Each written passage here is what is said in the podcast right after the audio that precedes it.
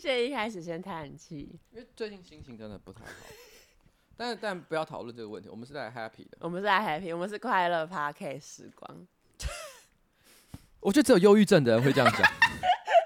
是吗？你知道我今天早上本来想在 Facebook 上发一篇文，嗯，因为很多人都说我躲起来，其实我没有躲起来啊，我就是没什么好讲。我觉得我现在讲什么也都会被放大解读。那我本来想发一篇文章，就我很快乐，嗯嗯，可是我心里想说，这超像神经病在发的。我 哎、但是你有注意到我们的行事历改了吗？我们形式一写什么？因为我们行事历本来就是每个礼拜三中午十一点是录 podcast，然后我上礼拜、上上礼拜把它全部改成快乐 podcast 时光。 有有有，我有发现这件事情，我还心里想说，这是不是你你也快生病了？没有没有，我只是觉得这样写比较开心。哎、我问你一个问题，你你是有买票的对吧？有啊有啊，这个礼拜嗯， 李东海跟史源，对， 你这有买对不对？你要讲什么啦？你要说自己像死人，不是不是不是不是， 我没有说我像史 源。先前我突然想到一个一个一个状况， 好，你喜欢李东海嘛，对不对？嗯，可是现在的你，你要遇到李东海跟他讲话，我不能说百分之百不可能，但是几率真的很低，对吧？哎，你你怎么犹豫？是 说你觉得有可能？没有到很低。怎么说？因为我国高中开始追星，然后那时候我就抱着就是我跟我喜欢的偶像中间只有隔六个人的这一种想象，这不是废话 吗？然后后来呢，就出社会之后，我有认识了一些朋友，然后他们刚好也有在做一些演唱会韩星的一些工你作。说就保时捷姐，哎、对对对对对，对然后反正就接触得到一些韩国艺人，所以我觉得我现在跟李东海之间的距离已经缩短了，不再是六个人。哎，那我就问一下，保时捷姐有见过李东海吗？有啊，啊， 是不是？瞬间我跟李东海中间只隔了一个人。你知道我，可是我那时候想的一个情况是这样，就是说你其实能够见到李东海的机会，啊嗯其实不高，而且呢，就算见到了，你可能也只是就是普通的小歌迷，哦，跟对他合个照，嗯然后呢讲个几句话，啊，对对他说啊你真可爱，对，这这可能极限。对，极言不限。由衷的说句你很 可爱，他说 “Kam s a h a m i d a，对，卡萨哈密达， 他不会对你说马西手哟。好，但是我后来想了一件事情，你现在在做新媒体嘛，对不对？你在做录 podcast，好，目前呢小有一点成绩，但小是友小友，但如也许十年之后，嗯嗯，因为你真的是非常有创意的人才，再加上经营有道，搞不好十年之后你成为台湾的新媒体女王， 掌握了半边天。你不只是拥有一个很受人欢迎的 podcast 节目，嗯同时呢，林州嘛。嗯，变成全台湾最受欢迎的长寿生活影片，跟请假卖 gay 搞那种一样。对对对很长，然后呢影响力非常大。 寿好，然后李东海则是在从现在开始算起的五年后，嗯因为吸大麻被抓到，嗯，所以突然之间呢，跌落神坛。对，跌落神坛，然后被冷冻起来。韩国的这个观众全部都唾弃他。然后呢，又过了五年，就是到了你变成新媒体女王的时候，你突然之间想到，哎，李东海不知道他最近过得好不好，嗯嗯，于是你跟别人打听，别人就跟他说，哦，现在李东海很便宜啊，五十万就可以请他过来。 于是你心里想说，五十万对我来讲算什么？哦，零用钱。零对用你直接把他叫来，但是你叫他来，并不是只是为了跟他见面，嗯你是叫他说来拍片，嗯但是你是你叫他学小哥哥艾里，叫他去街上搭讪，啊，拍一些干片。可是那个时候的李东海，因为他堕落了五年，虽然身形维持的还可以，可是满脸胡渣。然后呢，那时候你跟他讲说，你给我学小哥哥艾里，去路上搭讪女生的时候，他那时候嘴嘴巴上正叼着一根烟。嗯他听完你说的话，只是很冷淡的说了一句“我干”，然后把那个烟蒂丢到地上，然后用脚熄灭。嗯于是他拍了在台湾拍了非常多丢脸的影片。你还想要不停的提高这个羞辱的程度，啊比如说你找十个知奶对他做各种丢脸的事情，嗯然后有一天他终于受不了了，他在台北市信义区的街头下着磅礴大雨的时候，跪在地上大喊：“你到底要折磨我到什么时候嗯，？”这个时候你对他说：“我只是想要你记住我。这是什么剧情？你昨天 说要跟我讲李东海，是就是这个”的。对，这 是什么？你你哎花我多昨久时间我想？昨天想的事故事，我昨天想了一个故事，就是如何让李东海爱上你的故事。啊。但这样他会爱上我吗？他不会，他只会记得我而已。 不是这个时候就要放这一出偶像剧的主题曲，然后呢，于是他突然站起来，用力的跟你接吻。这个转折，你觉得这个？剧情怎么样？我昨天很认真的想，如何让李东海爱上刘彩玲的故事，好难看的剧，这个没有人哎我觉要得投资，我觉得很 好看呢、 好看吗？你想想看，那个时候李东海好，他大概五十岁左右，有一种中年大叔的堕落、黑阴郁的气氛，哦然后，然后他因为他曾经风光过，所以对比就是他堕落的样子又显得更……有一种帅气感。对对对对对，你想想看，那个胡渣，然后那个叼着烟屁股，把它丢到地上，然后用力的把它踩熄的那瞬嗯间，你想想看那样的李东 海，哦，然后他你不断的羞辱他，嗯，你在心里面感受那种病态的，主从事关系，，对，嗯你不觉得这种这个剧就很有趣吗？嗯。最后的最后，他终于受不了问你的时候，你说我只是要你记住 我，那如果你觉得这个剧很好看，你就要努力的让这出戏成 真。好了好了，我们今天录今天的节目了哦。好。好，我昨天还很期待你要跟我讲什么，就只是想讲一个自己想象的剧本，我觉得很好听哎、不错不错。 我觉得你好好敷 衍哦，怎算么了，了？我讲的很努力，然后你干嘛哦还这这么样难讲我。过？你现在你不要难过。好了，呃呃，那个大家好，我是上班不要看的瓜姐，A K A 台北市议员邱慧杰，今天是我们的新资料夹，呃，今天是我们的新资料夹 Number One One Seven， Seven 在我旁边是可爱的小助理，赛琳，耶。那音乐 放完了吗？你现在要在脑中想象音乐放吗。好，我下次我下次把音乐弄进来，其实这也是可以，我只是一直没弄，我觉得很烦你。说这台机器，可以啊，它它基本的功能都还有啊、我我现在不信任这台机器。好，我下次换 一台，我换一台，我换一台。好，哎、是不是有听众不太知道上礼拜发生什么事？反正就上礼拜我们摘录第二集的时候，然后我们录音的这台机器它就是两次没电，然后就变成说我们等于说是录了三次这样。对啊，其实我本来都觉得有录到一些我觉得很有趣的东西，可是干最后都没有， 没有留下来，没有留下来，没有留下来，哎让我非常的生气。 OK 好，来，一开始呢，我要先讲一些网友的回复，就是呢，呃，有一个网友说呢，新资料夹最新的一集呢，就是我们上礼拜不是讲到什么呃，老公不会没事夸奖老婆嘛，嗯然后呢，这个网友呢就说，我男友其实会每天在任何时候，在任何地方称赞我很美，有时候呢，甚至会在我洗澡的时候拉开浴帘跟我说你好美 哦，我也会啊，奇怪，东野会不 会？你是拉开浴帘，对啊，说，哎，彩玲你好， 我们没第一我们没有浴帘，第二我很讨厌被吓到的感觉，所以他不可以这样做， 他不可以在，他不可以突然拉开浴帘做这种事。那他会不会称赞你？他会啊他，大概会讲 什么？他就是会突然看着我，我就说你在看什么，然后他就说你好漂 亮。我每每次听到，我现在在观察东野的表 情，好好笑。我每次听到想说啥意思？那我问你，他讲完就算了吗？没有下一步，譬如说突然间摸你的身体什么部位这样，有时候会捏我的脸，那你会称赞他吗？反会过来，啊会啊，你会说什么？就说很可爱啊，捏脸，我喜欢捏别人的脸，但你是讲他的脸很可爱这件事情。就是个性跟脸。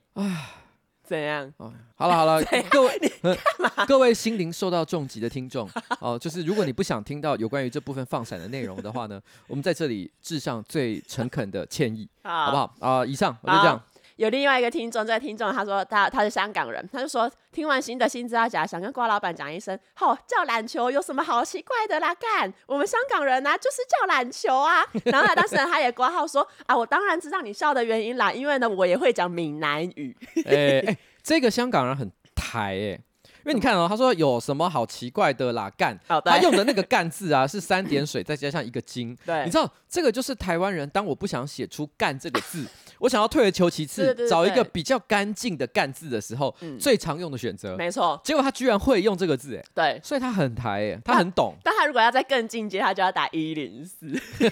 因为这也是只有台湾人。不是啦，可是我觉得一零四，你不觉得现在只有老人会用？哦，对啊，对啊，就是如果今天是在第一卡上 看到一零四，会笑出来。 哎就会觉得你到底要打什么，你不会直接打出来。，你你在第一卡上面打一零四，你的第一卡账号直接会被删除，因为你被证实你不是一个大学生 哦，对对，因为这个大概三十岁。对你没有通过大学生测试。 OK，接下来就是我要讲一个后续追踪，就是我们在呃一百零五集的时候，不是有讲说玛利亚凯莉想要申请什么圣诞女王，然后作为她的商标吗？哎，她不止申请圣诞女王，她还申请了圣诞公主 （Princess Christmas） 跟圣诞女王的英文缩写就是 QC，就是 Queen of Christmas 这样。嗯可是被法院全部都驳回，因为其实我们在一百零五集有讲到，有一些之前也因为圣诞歌歌曲声名大噪的一些歌手有出来提出质疑，可是因为后来玛丽亚凯莉她无法对这一些质疑提出适当的回复，所以就是这一些要求啊，然后这一些注册全部都被法院驳回，这样。不过我说真的，玛利亚说自己是圣诞女王，我觉得其实是蛮合理的一件事。嗯，我讲的是圣母玛利亚， 对吧？她才是有资格讲说我是他妈的圣诞女王。哦，确实，你这确个实玛利亚算什么玛利她亚是？ 假玛丽，啊她是假玛利亚，但我不知道主张自己也有资格拥有圣诞女王或者是圣诞圈圈的这个人有哪些人？嗯，但我猜测有一个人应该有资格，谁啊就是那个 George Michael 的那个 When， ？George Michael 是多少年以前的人？呃，大概比这个玛利亚再早一点 点，但是也没多老，因为她的歌你一定听过。哦，真的哦、如果玛利亚凯莉可以嗯叫自己圣诞女王的话，她应该可以叫自己圣诞王子。哦真的吗？ The last Christmas and broken 啊 my heart. 啊啊是 and the 这首啊 very next day. The da- da- da- da- way. Yes, me. Da- da- da- da- da- da- da- da- da- Someone special, special. 哦你看，看，看，看，看，是不是哦，这首那那是他是圣诞王子吧他是圣诞王子，认 证认认证。真？那圣诞节也快到了嘛，不管今年圣诞节你是要跟朋友，还是跟情人一起过，还是你要自己一个人过，有一个东西呢都非常适合你们使用，那个就是蜡 烛。 Yes，今天我们不知道圣诞女王或圣诞王子到底是谁，但我可以告诉你，圣诞蜡烛就是 Vana Candle。没错，它是一个瑞典的这个蜡烛品牌，成分呢百分之一百天然植物性蜡、天然香精，绝对没有添加石蜡、矿物蜡，而且它的低温安全熔点哦，所以对小孩跟宠物都非常的友善。没错哎、你知道我家养两只猫，办公室我也养了一只宝宝，我每天都点 Vana Candles。我也是每天都点 v a n a k 你看现在我的洗手间就有一个 Vana Candles，对，而且你放在地上，我放在地上，我家的猫随时可以靠过去，用鼻子去感受那一个蜡烛的温度。但是你不用害怕，因为它是低温，而且它没有添加一些奇怪的添加物。哎、对，没错，就是这样子。那 v a n a k e n d o s 它的这一些所使用的成分啊，都是通过欧盟 REACH 认证，所以安全有保障。那这一次呢 v a n a k e n d o s 为了配合圣诞节，他们推出了很多圣诞节的加码活动。交换礼物还没有想好的话 v a n a k e n d o s 有推出以下几种价位的产品，可以让大家挑选。第一个是几何香氛暖灯礼盒，里面有金属材质的暖灯座跟香氛蜡烛，两百克的香氛蜡烛可以烧五十个小时。礼盒造型精美，有红白配色啊，也有森林绿，原价三千一百七十块钱，现在限时优惠一九九零元，输入专属折扣码 New Folder N E W F O L D 啊，还可以再打八八折，不到一千八百元就可以入手超高 CP 的香氛礼盒。另外还有严选限量的圣诞礼袋跟袜袋，分成蜡烛组跟扩香组，经济实惠，六百元有找。蜡烛组呢，里面有圣诞限量的蜡烛跟圣诞的瑞典火柴盒，火柴来自世界第一的火柴供应商。扩香组呢，则是有安全无毒、无酒精的瑞典扩香，以及一个金属托盘，拿来放蜡烛或火柴都非常适合。然后还有严选限量的蜡烛礼盒哈，分为五颗七十五克的小蜡烛跟两颗两百克的大蜡烛版本。那小蜡烛礼盒呢有附火柴盒，大蜡烛礼盒呢有附竹简跟竹钩，不仅可以享受点火蜡烛的体验，也可以营造仪式感。所以不管是哪种类型的产品，一应俱全，看你爱买什么就买什么。那十二月三十一号前呢，上 Vana Candles 的官网下单，并且输入优惠码 New Folder N E W F O L D 啊，立刻享全站八八折最低优惠。除此之外呢，Vana Candles 还有圣诞节加码活动，比如说买一送一啊，就是你买随呃任何一个暖灯，它就送你瑞典蜡烛，然后还有瑞典圣诞香氛器，就是各种礼物礼包都在优惠中。你输入创作者的优惠码也可以折上再加折。那瑞典蜡烛加购六百九十元起，以及现在 Vana Candles 会员招募中，你只要在官网加会员就可以领取一百元的购物金，订单只要满千就可以折抵。那现在订单呢，单笔只要满一千五百元的话，国内免运。耶耶、谢谢我们的干爹 Vana Candles，耶接下来呢是上周星座运势， 哎、是不是很久没有听到这个单元？ 为什么一定要讲上周星座运势？因为我已经知道你要讲什么了。对啊，我看到的时候，我整个我对这个新闻，我当时看到的时候，我完全不感兴趣。嗯但我没想到你写了整整一大 段，逼得我只好去把这个娱乐新闻给研究一下。你 其实一逼开我的其，实一开始我也完全没有兴趣，只是因为我觉得呃有一个很很明显的标的自动跳出来，所以我觉得一定要把上周星座运势再为、哎为呦这个人重新讲一次。好，好你讲。我要讲上周星座运势呢是巨蟹座，好巨蟹座是谁呢？巨蟹座是汪小菲，就是因为他最近呢就是被爆出说他没有履行跟大 S 的离婚协议，然后所以欠大 S 的钱，然后大 S 呢就跟台北地方法院申请强制执行，所以呢呃汪小菲的一些资产啊在台湾就被冻结这样，然后汪小菲呢就很生气，然后十二个小时之内在微博上发了二十一则推文，这是一个一个支线，其中呢出现最多的词汇就是“逼逼”，还有一篇贴文是这样：你再逼逼，你们家好几个孩子，我妈见不着一个孩子，不然不骂你骂谁？你你小女儿你不管，等我明天回去再逼逼，见面说你们家敢吗？好，其实我我根本不知道他他在讲什么，因为 如果是依照台湾人的惯用语的话，“逼逼”应该是指说他准备要讲脏话，但是被逼掉。对我以为是自动消音，哎、对，但其实不是，因为后来呢，有根据一些北京网友们的说法，其实 “B B” 呢是北京话，就是说呃叫你不要再瞎扯了。然后大部分人都是带着哦我不屑听啊，我不屑听你说的这种意思。至于呢，这跟巨蟹座到底有什么关系？因为汪小菲发了这么多的微博的贴文，然后就很多网友出来说你冷静一点，能理性一点。然后汪小菲呢，他就说我巨蟹座教室真的被整急了。别惹巨蟹座，就有很多巨蟹座的男网友就出来说：“你讲谁呢你？”不是所有巨蟹座都像你这样。 除了巨蟹座跟 B B 之外，还有一个最大的重点就是床垫嘛。反正就是因为汪小菲有提到说，大 S 之前住的豪宅啊，都是他付的头期款啊。然后即使现在离婚了，他还要每个月呢扛百万房贷。哦，那那个房子呢，现在就是呃给别人住就算了，你个窝囊废换个床垫行吗？反正就是房子给别人睡也就算了，可是至少床垫也换一下嘛的这种感觉。然后就很多网友就觉得他为什么要特地提到这个床垫？嗯但后来呢，就是汪小菲的妈妈张兰呢，就有在直播里面呢边卖酸辣粉，然后边提说 大 S 光是床垫当初就换了十几个，只为了要找到可以让大 S 躺得很舒服的款式。那软度呢，按照大 S 的脊椎量身定做，让腰呢有被按摩的感觉。这么贵的床垫啊，难怪大 S 舍不得换啊什么的。哎、前面呃，汪小菲不是有发一篇文章写说你把我给整急了，嗯，他其实这其实整脊 脊椎的脊。对那个昂贵的床 垫，我的脊椎就是需要那个东西才能够睡得舒服。哦啊，我我这好几天腰都很酸。对你给我 整我急要了，整 急我要整急。因为汪小菲听说昨天要来台湾，可是后来好像因为签证的问题没有办法如愿的来到台湾，这样。然后那个时候，我记得张兰的妈妈不是也有回应这件事吗？就是汪小菲的妈妈，对，呃、不不不，呃我说错了。汪小菲的妈妈张兰，她不是有针对，就是汪小菲不能来，她写说，哎、叫那些记者给我在机场等，她会拿七号的高尔夫球铁杆，然后去扁人这样子。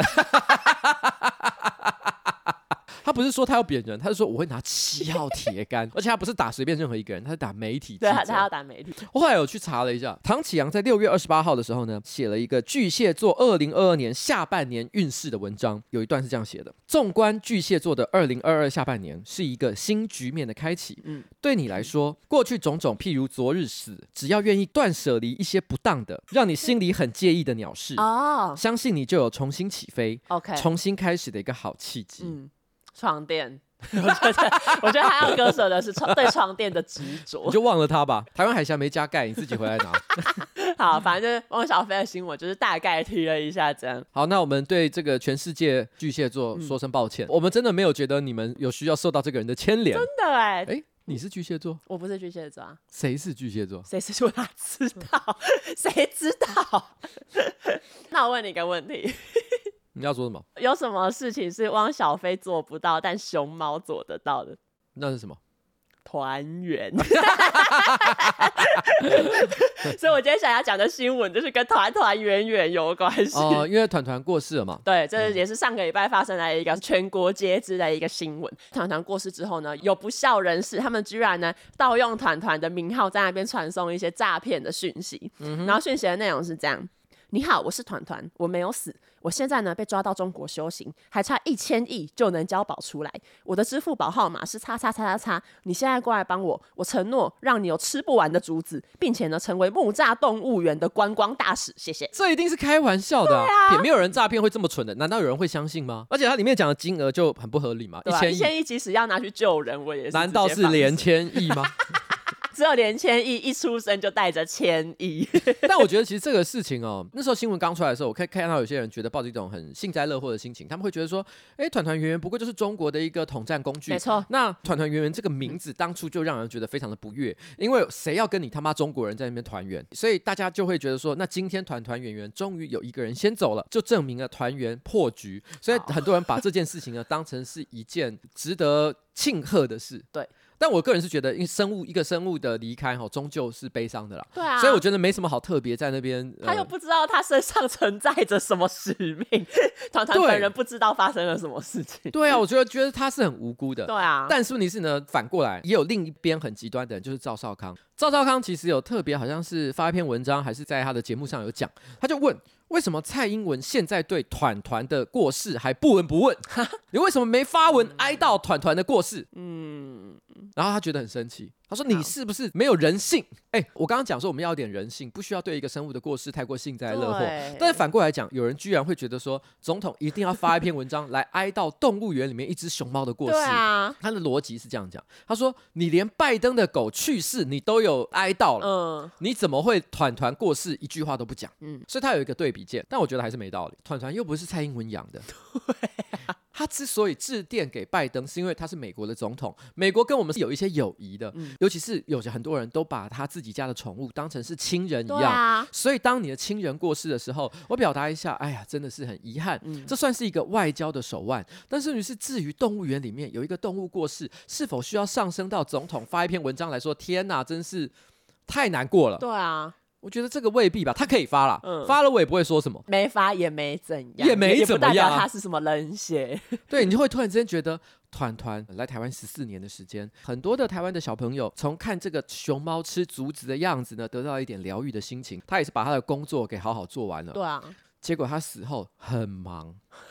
所有的人都在拿着他的尸体来做文章，而且我跟你讲还没有完，怎样？因为中国人也有意见，为什么？因为中国的小粉红就是那种激进爱国分子，他们觉得他们就听到说台北市的动物园打算把团团做成标本这件事情，嗯他们感到非常的愤怒。他说什么？我们中国的熊猫过世了，它不能够落叶归根，哈，嗯回到故土，还要被做成标本放在台湾，天哪！好，你说团团有没有很累？团团想说就让我走吧。 对，我们就让他走好不 好？很累了对啊，哦，就让他走了。嗯，关于熊猫，就是因为世界杯不是在卡达举办嘛，那中国呢也是为了呃表达善意啊，或者是祝贺，送卡达两只大熊猫，一个叫四海，一个叫晶晶，是北京的京。可是呢，因为这两只大熊猫它们在中国出生长大，然后也是在中国受训，嗯所以他们目前只听得懂四川话。所以呢，卡达当地的饲养员目前在很努力的学习怎么讲四川话，这样才也可也以太麻烦了吧？ 有啊，但是因为我我动物有时候会对你讲的话有反应，不是因为它听得懂你说什么，而是对你讲话的语调。所以就是如果换了不同的语言，可能语调不一样，动物可能就真的会没有什么反应啊。啊因为之前有一个类似的新闻，就是二零一六年有一对在美国出生成长的呃熊猫双胞胎，然后叫美伦跟美焕，要被送回中国四川，可是因为、这这个中国人取名字的时候，真的很喜欢取成语，对哎啊，就成双成对，成双成对的感觉。，他们刚回中国还在适应的时候，他们其实是吃不惯中国的食物，只喜欢吃美国的饼干。然后除了这个之外呢，因为因为他们他们是喝了洋墨水长大，所以他们听不懂四川话 啊，他们是王力宏哎，他们是 A B C。 他们他们是 A B C， 那个饲养员，除非说英文，比如说什么 “come here” 啊，美伦跟美焕才有反应。他们是熊猫界的那种 A B C，对啊就是明明是呃中国人，可是却打扮的是那种呃嘻哈 风格。回到回到回到中国，然后而且讲话都是会讲的是，哎、c h e c k it out，要要要，所以中国人其实看到这些美美轮美奂，他本来觉得说，哎、迎接我们的同胞回来，可是对心里却很不开心，觉得说，妈什么假洋鬼 子，啊，怪腔怪调对的，了，咱的熊猫就该吃 竹子，吃什么洋玩意，吃什么 薯 条？薯条，是我们中国的东西嘛？对，啊，美国饼干，太油了，对，咱们中国竹子比不上嘛。给我回来吃中国大饼。至于就是为什么在美国出生的熊猫要被送回中国，因为中国在一九五零到八零年代，他们很喜欢送熊猫，就他们喜欢透过送熊猫这个举动表达善意。这个呢也被称作熊猫外交。当时就是因为中国这样子送熊猫，然后在一些西方国家就引起了一个熊猫的热潮。除了送熊猫之外，中国呢也有租借熊猫的这一项服务，就是呃，如果你有想要租借我们的熊猫，然后到你的国家的动物园展示的话，就是其实是中国也可以接受这样。然后因为当时有熊猫热潮，所以就是这些熊猫其实在某些西方国家都为当地的动物园带来很多观光人潮跟商业利益。可是后来就是一九八零年代左右，因为美国国内政治的关系，然后还有一些动保意识的，就是兴起，就是很多人就说不要把熊猫这样子运来运去，你那边的环境可能根本不适合熊猫生长，所以就是不要再有熊猫租借的这个这个东西，这个熊猫热才逐渐减缓。可是后来中国有跟一个国际动物保护机构达成协议，就是说如果不能租借熊猫，那我们可不可以以就是研究的目的，因为可能还是有别的国家想要研研究熊猫这种动物嘛，那就是以研究作为目的，租借一对健康良好，然后有繁殖能力的熊猫到有意愿的国家，这样一次是以就是十年为期限。如果那个熊猫在那个国家有生出后代的话，后代是要被送回中国的。所以就是因为这样的关系，所以为什么在美国出生的熊猫要送回中国，就是因为这一项政策的关系。他们这个是 Panda Share 共享熊是猫，共享熊猫，呃对对对对对，是熊猫外送。 熊猫外送，我我是觉得，因为像譬如说我们团团今年过世嘛，然后在这边待了总共十四年的时间，对我觉得我们一开始其实有加购 Panda Care 的 话，只要没过保，嗯应该是可以再换一只吧。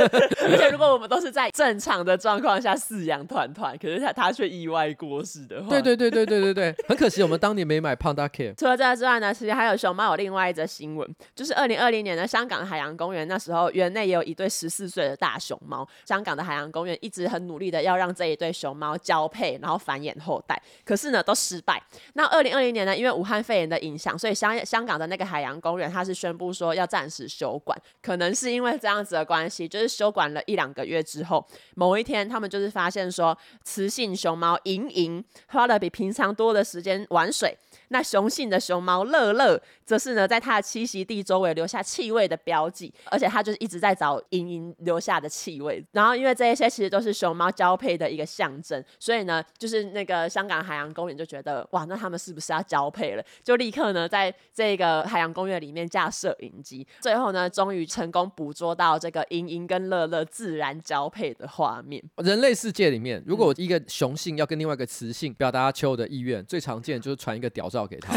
这个非常简明易懂。我看到你的屌照就知道哦，想做爱，很原始，很原始。可是你不觉得莹莹跟乐乐他们的求偶的符号相当的难以理 解？哦，花了比平常多的时间玩水， 如果今天有一个女的，我老婆好了，今天洗澡的时间比平常长，结果因为那天晚上什么都没发生，第二天她跟我发脾气 说。我昨天洗澡多花了十分钟，你居然没有意识到那是想跟你做爱的意思。这真的是意想不到， 这这哦真的真是的真的不知道啊，只是觉得你浪费水 而已，洗这么久干嘛？ 对啊，所以我觉得哇，我还居然要我为了要服侍熊猫，我居然要观察到这个程度，天哪，真的是很不容易 耶。 而且因为这篇新闻有一些媒体，他们是以因为没有游客在看，所以熊猫终于勇敢的做爱。可是因为这新闻里面有写，就是那个园方立刻架摄影机记录他们，记录他们交拍 A 配。片， 我想说，这个如果换到人类世界是另外一种情景。呃，我其实之前的确有看到一篇文章在讲，因为其实熊猫本来性欲就很低，嗯所以常常可能就算等了一年也没有任何做爱的迹象。呃有一些培育熊猫的基地，为了要刺激熊猫的性欲，他会给它看 A 片。哦真的哦吗？但是那个 A 片当然不是人类的 A 片啊，就是像这种，帮熊猫 开棚对好，它叫 Pang Hub，Pang Hub。他就打开 p o n Hub，然后然后里面就是两只熊猫在疯狂做爱，哦然后然后你就看到两只就是很笨重的熊猫就蹲在地上，然后在那边就在那边看，到底是有还是没有的意思嗯对，啊你也搞得搞不太清楚对。啊，熊猫看得懂吗？然后他们看一看 A 片，突然之间有一只就开始 玩水，还还玩很久，对啊，他就说要要来了有有要来，有有有有 有有这个有火这起个来有了，其实二零二零年呢，对于人类来说呢，是做爱频率下降的一年。因为其实之前有一个研究说，二零二零年好像那个保险套的销售额大下滑应，该是因为疫情的关系吧？对，就是因为疫情的关系。其实我我大概可以理解，今天如果是一对夫妻被强迫只能待在家里面，因为可能还要照顾小孩，或者是可能因为工作的啊其他的一些因素，嗯所以压力变大，你可能反而会失去做爱的念头，更不要提一些单身的男女，本来还可以透过就是在外面、呃、交友软体什么的、啊对对，你可以跟人家碰面，可以做爱，但是因为你现在都只能能困在家里面，所以更不可能做爱了对。啊，做爱频率大幅下滑，这件事情是可以理解。所以呢，二零二零年呢，其实有另外一个新闻，就是除了熊猫做爱之外，英国的文学评论杂志，它在一九九三年有创了一个奖 Bad Sex Award 最烂性爱奖。然后它的目的呢，就是为了阻止小说家或出版商在书里面加入毫无说服力，或者是敷衍了事，或者是尴尬，或者是太冗长的做爱情节。这个奖呢，在二零二零年停办，其中一个原因当然就是因为二零二零疫情大爆发嘛，大家已经经历了太多很烂的事情，所以不需要再有这一个奖来推波助澜。这样，这个奖其实得奖或者是入围的很多作家，不见得都是一些名不见经传的小咖，比如说村上春树啊，然后迪迪耶德关啊，就是一些有名的作家。就若书里面有描写做爱的情节，也有可能被这一个奖评选。这样但，是你是村上春树有得过这个奖吗？不可能吧！有欸村上春树的性爱，我觉得写的不错啊。 等一下，等一下，你等我一下，哦好我现在在找我小时候很喜欢的一个段落，我现在在找《国境之南，太阳之西》哈，嗯好这是村上春树我最喜欢的小说中的其中几本。 ，OK，这是我在高中的时候看，然后里面在描写那种初恋情节，真的嗯是对我来讲影响非常大。里面有一段就是他在想说，男主角对于他呃毕生挚爱的岛本，经历了很多时间，但一直都没有做过爱。但反正他成年甚至结婚之后，他终于再度遇到岛本的时候，两个人第一次发生性爱的这个状态。 OK，然后他是这样写的，他说他把我的阴茎和睾丸轻轻包在他的手掌里，他说好棒，我想就这样全部吃掉，被吃掉就伤脑筋了。我说，可是我想吃掉，他说他简直就像在垫正确的重量似的，一直把我的睾丸放在掌心里，然后非常珍惜似的慢慢的舔着，吸着我的阴茎，然后看我的脸说，嗨，能不能先让我依照我喜欢的方式去做我想做的？没关系啊，所以你高兴怎么做都可以，只要不是真的吃掉，其他怎么样都行。也许有点奇怪，你别介意哦，因为我会害羞，所以你什么都不要说哦。嗯，我什么都不说。我说，他让我仍然跪在地上，用左手抱住我的腰，然后他还穿着洋装，用一只手脱丝袜、脱内裤，然后用右手拿着我的阴茎，用舌头舔，然后把自己的手伸进裙子里，一边吸着我的阴茎，那只手也开始慢慢的动了起来。我什么都没有说，他有他的做法。我看着他的嘴唇、舌头和伸进裙子里慢慢移动的手，然后忽然想起停在那保龄球馆的停车场的出租汽车里变得僵硬苍白的岛本。我还记得清清楚楚，那时候在他瞳孔深处所看见的东西。那瞳孔深处的东西，就像地底冰河一般僵硬冷冻的黑暗空间，在那里，所有的声响都被吸进去，永远不再浮上来。只有深深的沉默，除了沉默没有别的。凝冻的空气发不出任何种类的声响。哦，他在写的是一段口交，这个口交像是所有的声响都被吸进去，啊永远不再浮上来的沉默。嗯，我很喜欢呢、欸因为这个小说是在讲说他们时隔了超级长久的一段时间，嗯终于再度碰面，于是疯狂的做爱的前奏。 OK 天哪！Oh my god，岛 本，我爱你。所以这是你心中觉得描写性爱最棒的一段之一。所以你居然敢说村上春树的性爱场面不好看，我不能接受。他的这个最烂性爱奖的得奖作品是 EQ 八四，不过我我也没有看过 E EQ，我有84看 EQ 八四，但是我有点忘了他哪里有性爱桥段，因为基本上村上春树很常写出性爱桥段。嗯我只记得 EQ 八四的开头蛮前面就有一段是在讲这个男生一边听 Radiohead 一边打手枪，但后面是哪里做爱了，我就有点忘记了。 如果有有看的 EQ 八四的听众，也可以跟我们分享。你觉得那个性爱到底是写的好还是写的烂？，对？可是呢，等一下要举的一些例子，我觉得真的是写的有一点好笑。 好，历年得奖者有一个玛丽科斯特洛，然后他的作品呢是《The River Capture》，然后里面就有一段，他就说：“男人紧紧抱着女人哭泣，然后和女人做爱，深入她。女人恳求男人更深入，不用怕伤害她。男人深入女人的身体跟内心，深入她拥挤的器官腔室中，掠过她的肝跟肺，抖动她的心脏。男人感觉到女人的完美。我等一下，香港人不是有讲说做爱很激烈，然后鸡鸡很大，对他会讲顶到肺。啊，哎、他这边的描述写说掠过他的肺和肝， 不止顶到肺，对，他说顶到心哎、他捣乱他的五脏六腑。你知道吗？这以前小时候，我们讲说一个人的鸡鸡很大，大概十五公分，我们就说、嗯哦很大哦。但后来因为 PTT 的兴起，很多人都讲什么香米有三十30公分，所以三十公分是男生大的标准。嗯现在如果是要顶到心 的话，我估计有七八十公分吧。这个是阴茎通膨 哎、你知道吗？ 我们这个时代一直对阴茎的这个大的标准一直在改变。后世如果有那种研究男女关系的学者，应该会把这个时代称作大阴茎时代，都越来 哎 越等一下，下我想到一个东西什，么东西？好像这不是张爱玲讲，但张爱玲有写在应该是《色戒》这个小说里面，嗯通往男人的心嗯是胃，但通往女人心的路是阴道。哦所以她 张爱玲在几十年前就已经预告，做爱的时候要嗯顶到 心。就是我们做爱做到极限的时候，哦我说：“哎、我的心有一点不舒 服，我好心像脏出了问我题太。我太兴奋了，好像要得心脏病一 样。还有别的得奖作品是有一个作品叫《恶棍刚主好像对，就是恶棍的意思。嗯对，有一段话也是在形容做爱，我觉得他这个真的写的好难懂哦。他是以第一人称视角，男主角在描述他跟女人做爱。嗯男主角呢就说，他的阴道棘轮就像六角手风琴般波动。哎、我先讲，因为我有看先看这个文字，嗯我先讲一下棘轮到底是什么东西，我后来去查一下，应该就是齿轮啊呐、但他好像是单向齿轮，就他只会往一个方向转动， 啊，不管了，反正就是齿轮哎呐、不会出现在生活中的东西。对啦，他就说这个女生的什么阴道棘轮棘轮就是阴道齿轮呐，啊对好不好？像是六角手风琴一般的波动。对，像巨蟒吞下猎物一样，慢慢的撞击我的器官，我很快就被锁住了。因为它是单向齿轮，所以它往前进的 时候，感觉像被那个齿轮给嘎进去，对然后就不会哦干啊对拉不那出动弹来，不得的感觉，动弹不得的感觉。我很快就被锁住了，我的球躺在深处，应该就是指它是指连蛋蛋都被吸进 。去吗？因为单向齿轮太强了就看不太懂。然后他说球在深处，准备被他体内的珐琅材质胡椒研磨罐磨 碎，太难懂，这也太难懂了吧？这不是阴牙人，这是阴胡椒灌人。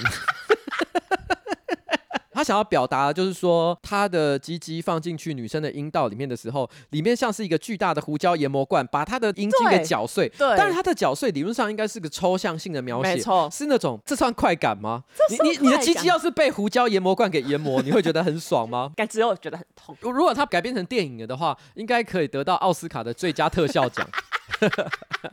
我觉得这一部片的导演是可以找那个温子仁，啊，温子仁，对对温啊子对仁，他拍这个夺魂剧那种类型的片。哦哦哦哦，哎哎温子仁拍的不原是子夺魂剧温吧？不是啊，原子温是日本电影，对啊，温子仁是拍那个呃《丽英宅》吧？哦温子仁是华人导演。但我以为你要讲的这个情境比较像是那种三尺虫食啊，我不是不是不是，我说的不是那一种， 我说的是恐怖片。 ，OK，你想想看，假设有一个人的鸡鸡进去一个女生的阴道，然后里面感觉像是一个胡椒研磨罐，会把它哦给搅碎，这不是恐怖片吗？ 但是这让我想到，你知道周星驰电影曾经有一段非常精彩的性爱描述，但那种汹涌澎湃的撞击力，就好像熊钻于体内的精子一样，成千上万，营营不绝啊！不错，我就是那条雌鳟鱼，我现在充满力量了啊！谢谢你，九五二七。我要再举另外一个，这是二零一八年的最烂性爱奖得奖作品，然后这个作者是 James Frey，然后他的作品呢叫 Katerina，他的内容是在讲男主角跟一个呃挪威的女模特做爱，这个内容是这样，他第一段哦，他就直接说。令人眼花缭乱、无法呼吸的颤抖，压倒性的白色爆炸！天哪，我射在他体内，我的鸡鸡在颤动，我们都在呻吟，眼睛、内心、灵魂、身体四位一体。 就他第一段完全没有任何标点符号，我想他只完全没有标点符号的意思，应该是想表达说，就是这个感觉无法呼吸，对无法呼吸。然后因为他刚刚不是讲到四位一体嘛，他就说一体白色上帝射了射了射了，我闭上眼睛吐气射了，我靠在他身上，两个人都在床，我还在他里面微笑着， 他的微笑是指说他的鸡鸡在里面微笑着，不是我还在他里面，然后这边应该要有一个逗号，可是他没有逗号，我还在他里面微笑着。OK，对微笑是指他自己的表情。对。他握住我的手，举起来放在他的身体上，他环抱着我，我们躺着不动，并且呼吸着，我还印着在他体内，又紧又温暖又湿润的感觉围绕着我。我们呼吸，他轻轻的推开我，我们看进彼此的眼睛，他微笑着。以上就是这个得奖的段落。当年评审有给评语，评语说完全无法说服人，写的太用力了，而且太多了，无法忍受。 评审无情批评这一段，像刚前面讲说什么，像是鸡鸡被什么放到胡椒研磨罐里面对磨碎，它是资讯量过多。嘿然后这背但景知识太多，对，但这个的情况是，其实他想要讲的事情非常简单，但好像把它篇幅扩大到一个非常没有必要的地方。 对他只是想要表达，就是做爱完射精后的那种余韵。对，哎，其那实种温存的感觉。但是这个这这这件事情，其实大概只要两三句 话就可以写得很好看了。啊但是他却花了这么大的一个篇幅描写，所以使得让人觉得有一种，诶、有必要 吗？好了，那我跟你讲，我昨天晚上试着写了一段描写男 性生殖器。啊， 相较于冬夜宛如圣诞树金球般的巨大阴囊，瓜吉像是冬日风干的加州李子，黑成了干瘪，嗅不出一滴生命的味 道。其实前面很很有节气 气，这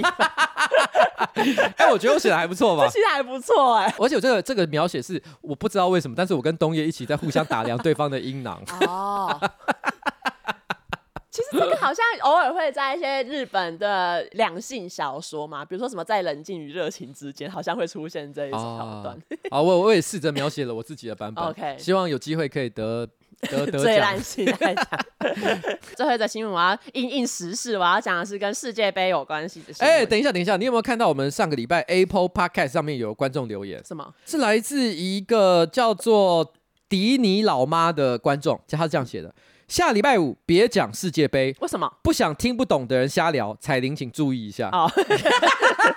哎、可是这个跟足球比赛本身没有什么关系。我们没有要评论，譬如说什什么么，哎、梅西怎样？我有，我等一下会。你等下会， 好呀，你有懂吗？你有懂吗？然后你等一下听我就知道了。哦啊、好。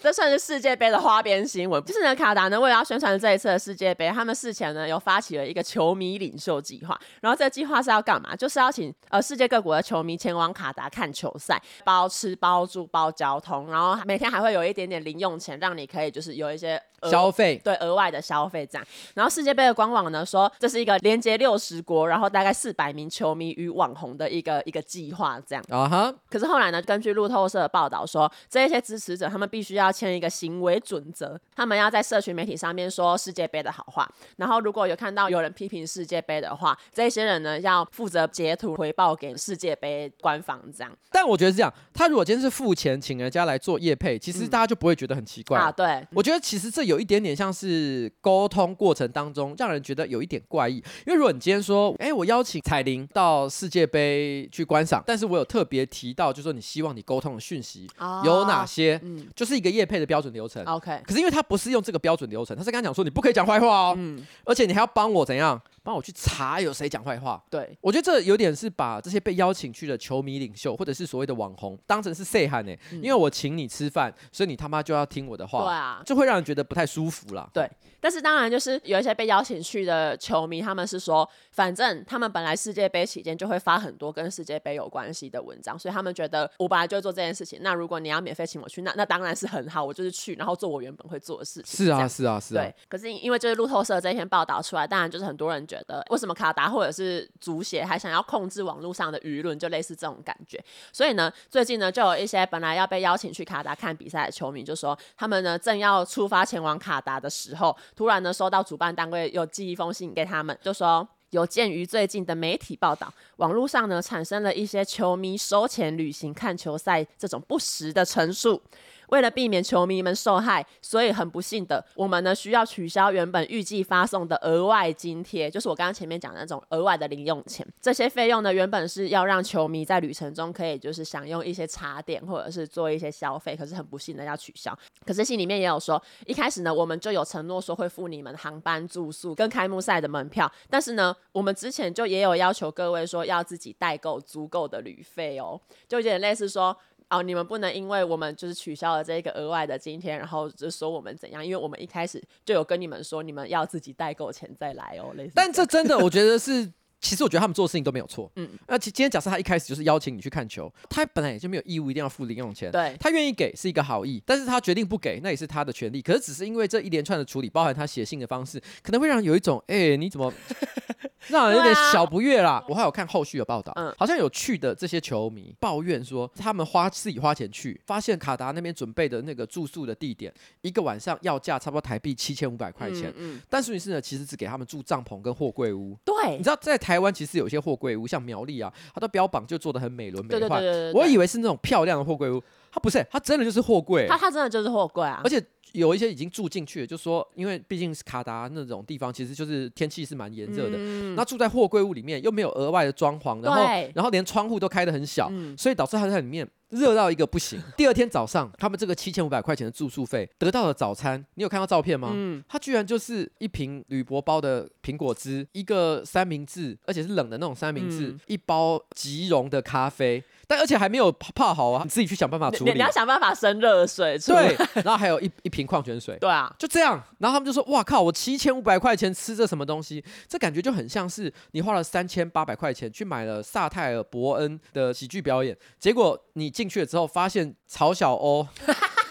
讲了一个小时之后，活动就结束。空虚的感觉。对，而且我还有看到住帐篷区的人，他们说他们来之前跟他们说是会住 hotel，可是到现场发现是帐篷，而且帐篷里面只有一只电风扇，然后那个帐篷还还不是那种很很豪华的帐篷，就也不是。除了这之外，他们厕所的那个水龙头打开水还会有一些泥水，就是那个水是咖啡色，然后我就觉 得可能不是泥水，可能是 石油。哦对，可能是石油， 他往往们误好会了，处想，往好 对处想。他应该要装一罐带回去。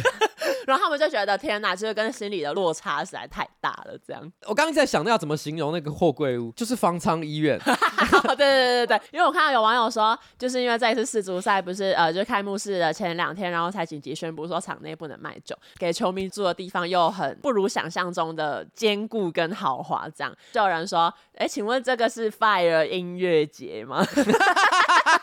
活动规划比 Fire 音乐节还要差劲， 因为在欧洲，我们常会听到有所谓的足球流氓对 （hooligan）。hooligan 他是因为只是去看足球就立刻发疯吗？没有，当然是也喝了一点酒嘛。嗯对啊然后再加上对胜负心看得很重嘛，所以才突然之间在那边俩拱嘛。嗯结果你竟然跟我说：“哎、我们现在看世界杯不能喝啤酒。”你有看过看棒球、看 篮球或者是看足球的时候，没有人在喝酒的吗？对啊，不可能的。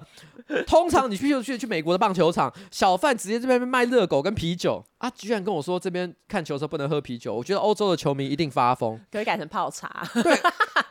可是这个我不知道算不算尝试。回教国家是禁酒的，对啊，是啊是啊，譬如说你去马来西亚，马来西亚基本上是不可以有酒吧的，所以它只有观光区域一些特许的，它可能才会有酒吧。那一般的回教徒也被认为就是说喝酒是不好的事情而。且其实不用讲回教国家，我那时候因为我之前不是在波兰交换，嘿然后其实那时候当地的人也有跟我说，你如果要喝酒，你别你不能在路上喝，就是你不能在公共场合喝酒。哦，这个是各国对于这个酒的文化又有点不一样，因对为啊嗯像美国的话，你知道美国其实也是不允许大家边走边喝酒，所以你有没有看过有一些美剧？他会描写那个呃，譬如说主角心情很灰心，所以跑到便利商店买了一罐酒，然后用纸袋包着，嗯，因为他们不可以让酒，啊，露露出来来，嗯，所以以他就是把酒放在纸袋里面，然后边走边喝，嗯就有一点点掩耳盗铃，哎， 就对是没有灰没有色地带，台湾在这部分其实算或亚洲啦，我觉得这部分是算比较随嗯性对一啊点点，。嗯，那我再问一下，你知道回教国家应该对女性的服饰也有很严格的限制？没错，基本上他们会认为女生哈、可能抛头露面、裸露身体是不太好的事情。犯罪，像米娅卡利法，她是黎巴嫩贝鲁特人啊，基本上也是在中东那一带，所以她当初出来拍 A 片的时候，的确也会让他们的家乡父老可能产生很大的一个反弹，哦会觉得说，哎、干你怎么可以？我们国家女生怎么可以这样子拍这种色色的东西？嗯我不知道你知不知道这件事情，在踢足球的时候，除了喝酒之外，最常见的风景是什么？激情的女性观众露奶，你去啊搜寻之，前我们不是有讲过吗？，对，超多这个足球比赛的时候，大家看到那个热情，脱衣服直接 露奶。我问你，在卡达不能喝酒之外，他可以露奶吗？铁定露奶也是不行的吧，直接被对抓出去。对，一个没有露奶，也没有啤酒的世足赛，哦，我到底是去 干嘛？以后世足赛应该要严禁办在中东国家，我跟你说，足协主席会说你种族歧 视，你知道明年是办在哪里吗？下一届啦，应该说下一届。是美国跟加拿大一起办吗？我跟你讲，它是呃有史以来第一次三国对对联对合对举办诶世界世界杯足球还有赛，另一国是哪一国？墨西哥，啊对对对对所以就对是中美加北美一起合办这个这个比赛。嗯嗯，你觉得美国、加拿大加墨西哥有什么特色？嗯嗯，我跟你讲，第一个特色他们没有禁酒， 第二个特色很多州是没有在禁大麻的，更不要提墨西哥基本上一堆毒枭，哦所以你看到没有，在那里毒啊、酒啊、烟啊，随便你。你说美国的女大学生露奶露到不行。对露奶啊 不行，极乐天堂 是极乐天堂。然后我跟你讲，你知道梅西跟 C 罗好像都有说，今年有可能是他们最后一次踢世界杯了没。错，然后他们最后一次踢世界杯居然是在卡达办，明年是要在美国、墨西哥跟加拿大办，他们一定会气 到哎、想说我我的职业最后一舞居然是居然连一个奶都没看到， 对啊我他妈我再忍四 年，我一定要去美国打一次，哦而且还可以，你知道吗？什么米娅卡利法直接当他们的那个宣传大 使，米亚卡利法是那个世世界杯中场演出， 可以吧？哇，到底演什么 美？美国的接受度，我觉得这 OK 吧？哎、应该是 可以，期待四年后世界杯。，对。哇，感觉人会很多哎、我跟你讲，我今年卡达我就不去了。嗯，四年后要是那时候很闲的话，嗯因为我老婆会看啦。所以四年后，板娘去美国看世界杯，你去看米亚卡利法中场表演， 可以吧可以，可以，可以。可以 OK 的，好。节目的最后呢，我来分享一个我是混蛋嘛。如果要投稿我是混蛋嘛，可以私讯瓜吉的脸书粉专。瓜吉才人你们好，我想要投稿我是混蛋嘛。我女朋友呢最近迷上韩剧《王后伞下》，她每看完一集之后呢，就会很努力的跟我分享每一集的剧情。女朋友跟我分享自己沉迷的事物，身为男朋友的我，自然呢是要和颜悦色的听她分享。过程中呢，我也不断的针对剧情吐槽啊，或者是提出各种回应啊。虽然说呢，我本身对于这个韩剧呢是没有什么兴趣啦，可是我依然很努力的让女朋友觉得我有跟她一起沉浸在这个韩剧的世界中。不知不觉，我也听女朋友分享六到七集的内容。这一天呢，又到了韩剧更新之后的分享时间，女朋友呢就兴高采烈的通知我说，今天王后又更新喽，想要听吗？我就笑笑的回应她说。 哦，要是你问我想不想听的话，其实我当然是不想喽。不过如如果你要讲的话，那你就来吧。没想到女朋友听到我的回应，大受伤。她看我平常听的时候回应很多，以为我也乐在其中，对于剧情很感兴趣。没想到其实我对剧本身一点兴趣都没有。唉，没想到一切都是我在自嗨，小丑竟是我自己。女朋友呢，陷入了这样子的心情。她说每次都很期待要跟我分享最新的进度，可是现在呢，她也没有心情了，暂时也不想再跟我更新进度。事后我有告诉女朋友说，我在意的当然不是韩剧的剧情，而是与她分享她感兴趣的事物。女朋友对于我的努力呢，其实是表示肯定，可是呢。她得知真相的时候呢，还是心灵受创。我想要请问瓜吉彩铃，诚实告诉女朋友，我其实对她沉迷的东西没有兴趣的我，是混蛋吗？P.S. 我女朋友是说剧情的天才，一集一个小时的韩剧，她可以讲到一个半小时。她说：“看来是没有办法去当说剧的 YouTuber 呢。”哎、真的不行哎、如果没有前面这个叙述，呃，最后一个叙述了的话，我嗯觉得就算了。 对他就是如果他能够在十五到二十分钟之内讲完，就当做跟他聊个天，我觉得也还 OK 他。居然可以讲一个半小时，对啊，那你觉得呢？我觉得没有到很混蛋哎、你不喜欢你就是要跟他讲啊，就是你你不用一定要配合他，然后听他分享。我在这边分享一句话：善人为恶，不如老骥从良。意思就是说，假设有一个人，他一辈子都做好事，可他可能到了晚年，可能六十岁的时候，突然间一时之间贪念，不小心污了一笔钱。我跟你讲，他就身败名裂。大家觉得说：“天哪，原来你是个大恶魔！你过去所做的好事，全部一笔勾销，没有人在乎你，你到底之前做过多少好事。”但是如果今天假设有一个做了一辈子风俗行业的女性，突然之间在人生的最后，她说我要回大学去好好念书，弥补我年轻时候没有念书的那种遗憾。这会变成一段美谈啊， 好，我先讲我对风俗行业或者是从事性呃性产业的女性没有任何的这个这个批评，但我只是想要陈述这句话它的脉络。它就是说，其实你过去都不是被大家所尊重，或者是喜欢，或甚至觉得是不好的一个人。你如果人生的最后，譬如说，好，你本来一辈子都是做黑社会，但你最后决定你金盆洗手做一堆好事了的话，大家还是会觉得说这是一个感人的故事。嗯你今天的问题就是你你在最后你明明做了一堆好事，啊可是你在最后崩坏了。啊，我说真的，在人与人之间的关系里面，如果一开始就打算做好人，那你要做到底。对，你要坚持到最 后，你不能够到已经都快做完了。我相信《王后伞下》也顶多十集、十五集吧。啊，你就陪他聊完这一步的这样对，哦，你如果一开始就不想聊，其实就没关系，你就可以，你你只要虚与委蛇一下。我觉得他除非真的是脑很残，不然的话他应该马上就 get 到，就是不用跟你讲太久。嗯，可是因为你看起来太喜欢了，哈哦，所以他才会觉得要越分享越多对，哦，哎他以为你，想听啊，嗯结果你居然为德不足啊，嗯没有把这个事情坚持到最后，嗯所以我觉得这个哈，你还是自己要检讨 一下，你一开始就不要做好事，不然的话你做就要做到彻底。嗯，嗯，好，就这样，好，那今天节目就到这边。耶，跟大家说拜拜。那我跟大家讲一声了啊、哦，十二月三十一号以前呢，直接进入 Vana Candles 的官网呢，就是 vanaliving.com，你下单输入哈、new folder n e w f o l d 啊，立刻就享全站八八折的最低优惠。那我们还有一个圣诞节加码活动哦，买任何一个暖灯呢，就送你瑞典的蜡烛。那瑞典圣诞香氛庆各种礼物礼包优惠中，那创作者的优惠码呢也是用折上折。那瑞典蜡烛呢加购六百九十元起，会员募集中。那只要在官网的时候加上会员领取一百元的购物金，订单满千就现折抵。耶！好啦，谢谢 Banana Candles，我们也都爱用哦。好，直接再见。